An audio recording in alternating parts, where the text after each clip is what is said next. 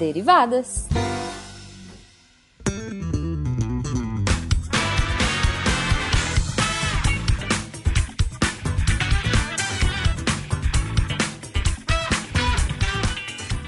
Sejam bem-vindos, deviantes e derivadas, a mais uma leitura de e-mails e comentários do SciCast com as derivadas. Eu sou a Thaís. A imunoglobulinazinha do SciCast. e aí, Thaís, mais 15 dias se passaram e estamos aqui juntinhas de novo, porque Sim. eu sou a Cris. A eterna primeira de seu nome. Exato. E aí, Thaís, chegamos, derivadas 20. 20, número cabalístico. Exato. Já se foram 20 episódios da gente lendo aqui os comentários e os e-mails que a galera manda e a gente só consegue fazer isso por causa do apoio do patronato, tanto no Patreon quanto no Padrim e no PicPay. Yes! Lembrando, gente, toda semana a gente fala isso, mas se vocês quiserem falar com qualquer um da equipe, é só mandar e-mail no contato arroba scicast.com.br e também podem comentar a valer nos posts de cada episódio do SciCast, do Contrafactual, do Spin de Notícias, do nosso próprio Derivados, nosso Inception e por aí vai. É, manda e-mail que a gente adora. É muito legal receber o Fencas redirecionando os e-mails pra gente, contando um segredo pra vocês. e quando vocês mandam aqueles e-mails com sugestão de pauta, eles mandam se virem. É, ele mandou um essa semana falando assim: se vira nos 30, só pra fazer um, uma apologia àquele programa do domingo. Mas e aí, Thaís? Vamos começar a ler os e-mails? Bora! Joga os e-mails pra cima. O nosso primeiro e-mail é da Cíntia Avelar Martins. E ela começa falando é, do SciCast 279 sobre a chuva.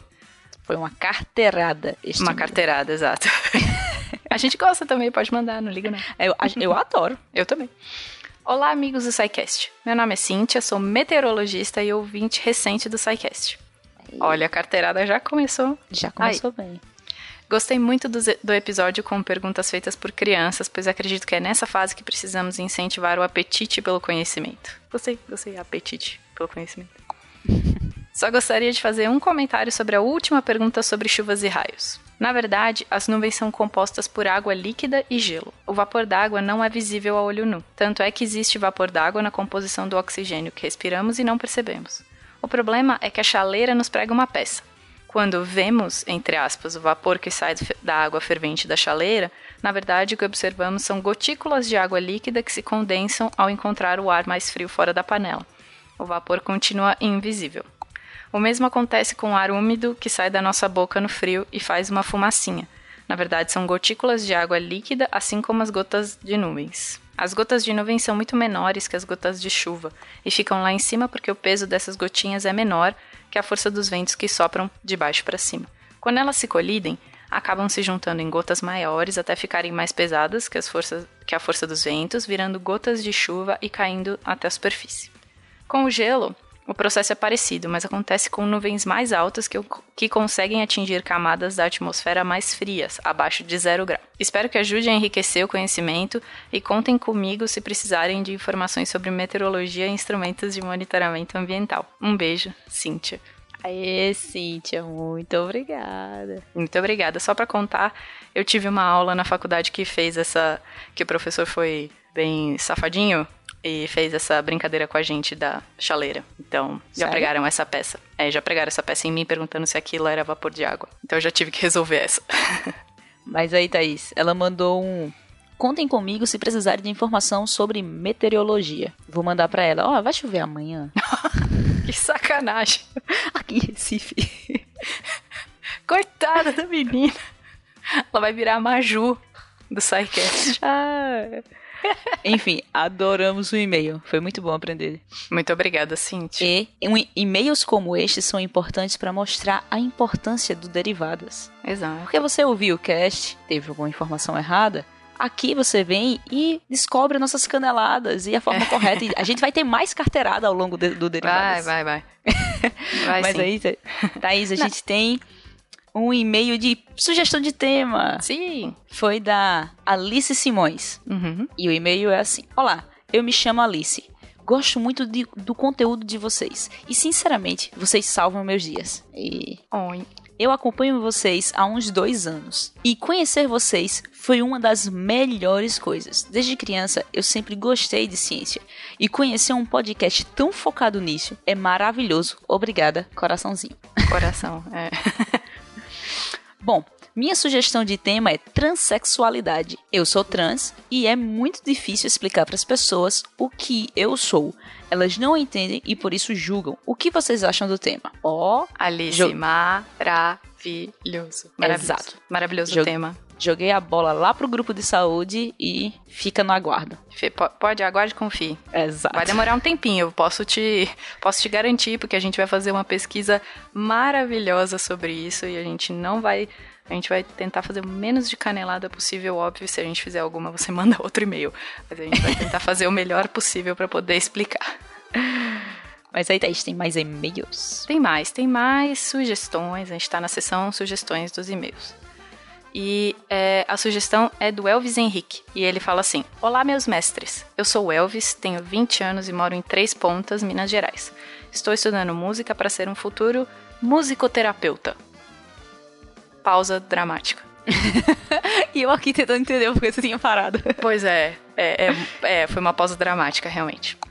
E procurando informações nas internet, vi que essa profissão não é muito conhecida e mesmo a música ainda sofre um preconceito. Bom, meu sonho ouvir vocês falando sobre o assunto era só isso mesmo. Tchau. Tchau. Tchau. Cruz, cruz, cruz. Tchau. É exato, exatamente o que eu pensei. Olha, Elvis, eu também não conheço nada muito sobre musicoterapia. Então, se você puder dar uns links aqui pra gente, a gente pode dar uma estudada e ver se vale a pena fazer uma, uma pauta sobre isso. Exato, eu também não tenho muita informação sobre isso, mas, porém, contudo, todavia, nós temos o Cast 83, o SciCast 83, que é sobre música. E o SciCast 222, que é de jazz e é simplesmente maravilhoso. Uhum. Ah, e tem também, Dona Cris, só fazer um jabá, né? Pode falar o nosso jabá. Vá, fala. Pode falar o nosso jabá. É sobre DNA e é você que fala sobre DNA, sempre. Então, exato. Temos o Spin de Notícias 126 falando sobre leitura do DNA em forma de música.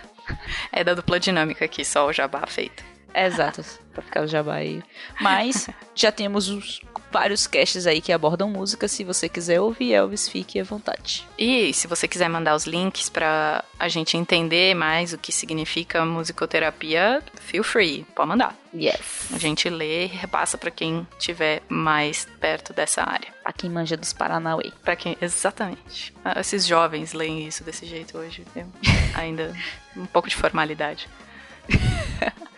Mas, Thaís, vamos lá para o portal Deviante. Joga os e-mails aí do lado. Vamos ler comentários. Uhum. Vamos abrir aqui os comentários do Spin de Notícia. E temos o um spin triste, hum. bem triste para quem ouviu esse spin, ficou pois bem é. melancólico, mas realmente é muito importante. Foi o spin 338 IPCC e mudança climática do nosso querido Fenquinhas. E para quem ouviu esse cast já aprendeu a importância que um grau faz na temperatura média global. E o comentário é do Guilherme Lemos do Vale Souza. E ele diz assim: Fencas, essa veio como uma tijolada de quina no meio da fuça. Estou refletindo até agora sobre essa notícia, tentando digerir. O pior é o sentimento de impotência, saber que infelizmente não há nada que possamos fazer. Agora penso eu, no alto dos meus jovens 24 anos, imaginando o futuro que me espera juntamente de todos nós. O sentimento de desolação e solidão acaba por tomar todos nós que nos importamos com o nosso futuro como seres vivos na Terra. Pausa é, dramática novamente. Pausa dramática novamente. É só isso que dá para dizer. Depois desse drama, melhor a gente ir lá pro contrafactual, que é sempre divertido. Sempre. Vamos virar a chavinha aí pro divertido agora. É. É, o contrafactual 97 e se, os, e se os adultos sumissem. E o comentário é do Túlio Barros. Aparentemente, vocês não assistiram o documentário Life After People O Mundo Sem Ninguém. Teria que se pensar numa sociedade sem serviços básicos, água, energia, telecomunicações, etc e sem especialistas. As cidades rapidamente sucumbiriam sem o abastecimento de alimentos e capacidade de conservação. As populações agrícolas teriam mais condição de sobreviver, senão viveríamos novamente como uma sociedade coletora. É, mas a gente comentou sobre isso realmente no cast, só que a gente citou que tem muito mini gêniozinho hoje. gente especialista que não é adulto ainda, que ainda não passou. É, eu acho que no fim as pessoas se adaptam, né? Então, Mas, quem é, se adaptam com o que tiver de conhecimento na época. é. Mas eu realmente acho que a população agrícola teria uma, uma forcinha Ah, maior para sobreviver. Com certeza, Túlio, só, só pra te contar, tem uma sugestão de, de documentário, não sei se é documentário, se é um filme, chama Aftermath, ou Aftermath, alguma coisa assim. E é sobre o mundo se os é, humanos sumissem. É muito divertido. E catastrófico, óbvio. Fica a minha sugestão aqui. Fica essa- a sugestão. Mundo sem humanos. Mas aí, Thaís, vamos pro contrafactual 96. E se não houvessem as horas? Olha. Oh, Mas ó, foi Mas a única como? coisa que o mundo inteiro concordou e lá vem o contrafactual tentando tirar. o mundo inteiro concordou em contar o dia em, 20, em 24 horas. Mas, Isso não tem problema, né? Com nenhuma coisa que ninguém acredita, nem nada. Isso é consenso, não tem como. é. E o comentário é do Darley Santos e diz assim: Existe um sistema que não o das horas? Putz, sem as horas eu teria que ficar o tempo todo botando a cara para fora de casa para ver para que bandas anda o danado do sol. Adorei essa frase. muito bom. a hora trabalho não existiria mais, né? É, você ia trabalhar do sol de tal ponto até tal ponto. É. Aí teria que arregaçar as mangas para ganhar por produtividade mesmo. Ó, Ó, pois é. Pois é, todo mundo ia ter que ir pro, pro Equador, né? Pra, pra sol se pôr e nascer sempre na mesma hora, né? Durante o ano todo, né? É. Pra não dar problema. Porque de Mas resto vamos- não ia dar pra fazer esse, esse nível. Ah, tem meu trabalho, vai da hora que o sol nasce até a hora que o sol se põe. Vai não existe hora. Vai do. Não, do, do momento, do, do momento, momento. desculpa, é só a, a expressão hora.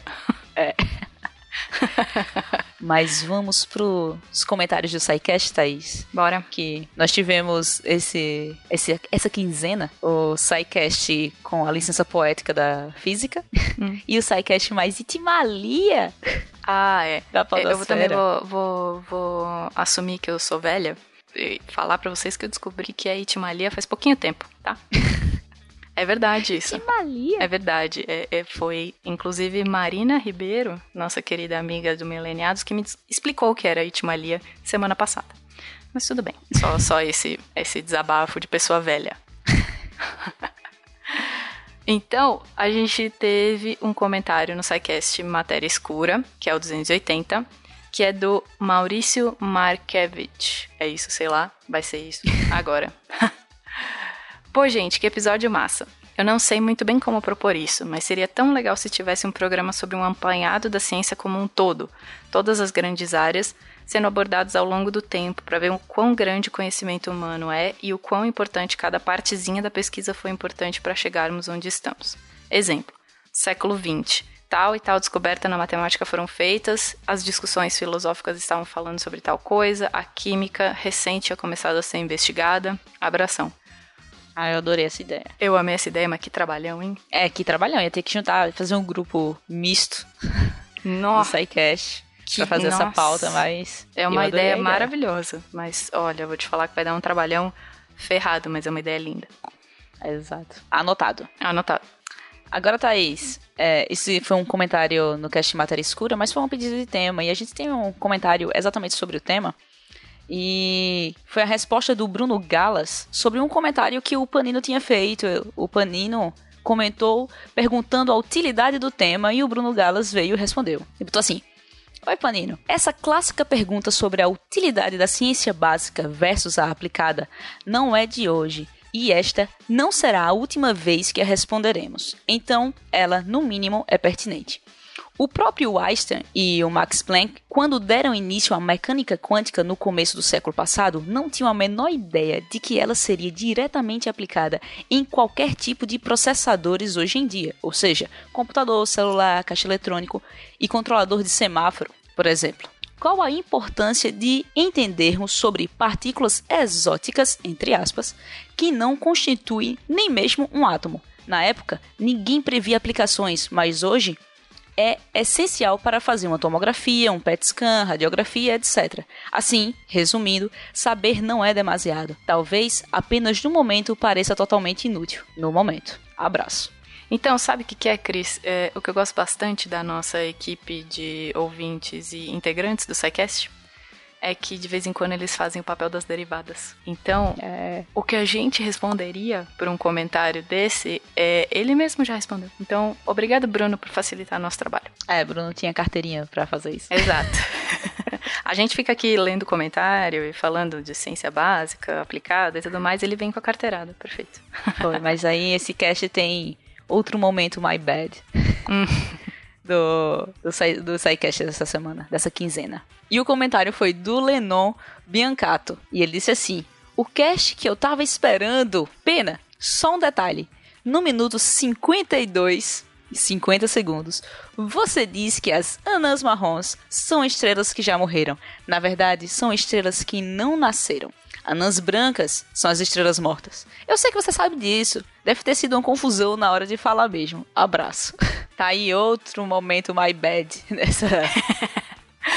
Nos tá derivados bem, de hoje. Tá tudo bem, a gente repassa e tá, tá ótimo. Tá tudo bem.